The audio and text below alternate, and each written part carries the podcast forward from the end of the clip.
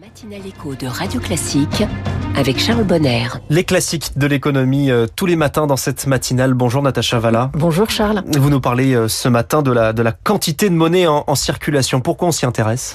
Alors la quantité de monnaie en circulation, ça nous donne plein d'informations sur qui on est, comment on se comporte, combien on dépense, de combien croît l'économie. Il faut savoir qu'aujourd'hui, on est dans une période très particulière par rapport à la quantité de monnaie puisque elle a énormément cru depuis 2008 ça c'est un fait, mais ces dernières années, depuis le mm. pré-Covid, Covid et ensuite les années suivantes, aux États-Unis par exemple, la masse monétaire a augmenté de 42% euh, et en zone euro de 22%. Donc on a vraiment beaucoup, beaucoup de monnaie en circulation. Alors, pourquoi s'intéresser à la monnaie en circulation? D'abord, ça nous permet selon certaines théories, de prévoir l'inflation. On pourrait y revenir, mais il y a un lien entre cette quantité-là qu'on mesure très précisément et l'évolution des prix, peut-être pas aujourd'hui, mais dans un futur assez proche.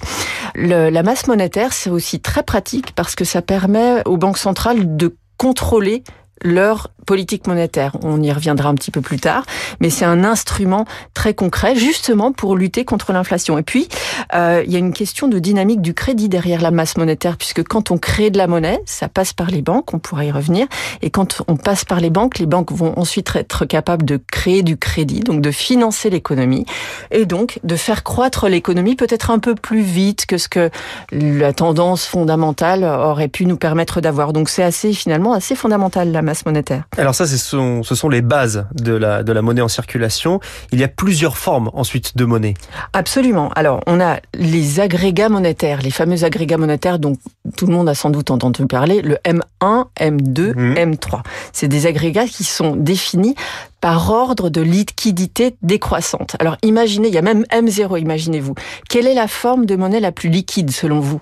Le liquide qu'on a dans la poche, les billets, les pièces Complètement, le billet et les pièces. Donc ça, c'est vraiment le degré zéro de la monnaie. C'est très fongible, c'est très anonyme. C'est ce qu'il y a de plus échangeable. On peut jamais vous refuser un billet, sauf s'il est trop vieux, auquel cas on vous renvoie à la Banque de France pour, pour le changer. Mais en tout cas, c'est très très facile à utiliser pour payer, pour stocker de la valeur, etc. Et ensuite, alors il y a des choses qui sont un petit peu moins immédiates, mais quand même encore très liquides, et ça fait partie de la définition de la monnaie. Les comptes courants, par exemple, mm. tout ce qui est, euh, ce qui vous appartient en liquide, à quoi vous avez accès très facilement aussi, mais enfin c'est moins immédiat, il y a une petite effet de transaction à avoir. Et puis comme ça, on élargit le concept de monnaie et jusqu'à des choses, alors des comptes rémunérés, des comptes épargne, ça fait partie de la monnaie, et puis on a des comptes qu'on appelle des comptes à terme, et qui sont aussi euh, de la monnaie, mais qui sont moins facilement mobilisables. Et c'est pour ça qu'on a différentes gradations.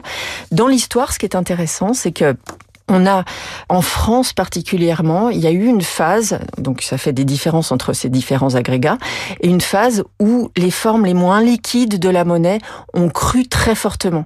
Si vous vous souvenez, on a créé le Matif, le, enfin plein de marchés, et derrière ces marchés, il y avait une augmentation de ces fonds monétaires, euh, qui sont des supports d'épargne, quelque part in fine, et qui permettent finalement d'avoir une petite rémunération pour quelque chose qui malgré tout reste très liquide. Donc voilà un peu la monnaie qui nous entoure. Elle est beaucoup plus riche et beaucoup plus multiple que ce qu'on peut imaginer quand on pense aux billets et aux pièces. Et qui sont les détenteurs de cette monnaie? Alors les détenteurs de cette monnaie, c'est d'abord vous et moi, ça semble évident. C'est logique.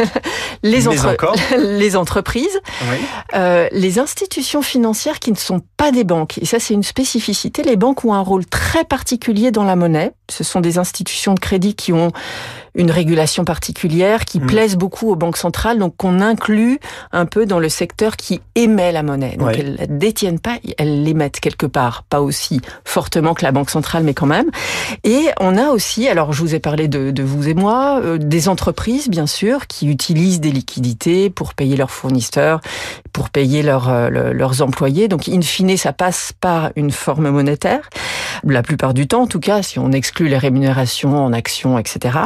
Mais il y a aussi, ça c'est important, les détenteurs de monnaie qui ne sont pas résidents. Et ça, il y a toute une problématique qui s'ouvre avec ça qu'on va pas creuser aujourd'hui, mais la question de, des déséquilibres extérieurs, de la balance des paiements. Mais il faut savoir qu'il y a des liquidités en euros qui sont détenues par des gens qui ne sont pas basés, ou des entités qui ne sont pas basées dans la zone euro, dans notre cas. Puisque sur la monnaie, il y a beaucoup de choses à dire, on va continuer demain, si vous le voulez bien, Natacha, avec le rôle de la Banque centrale dans cette création monétaire. Merci Natacha.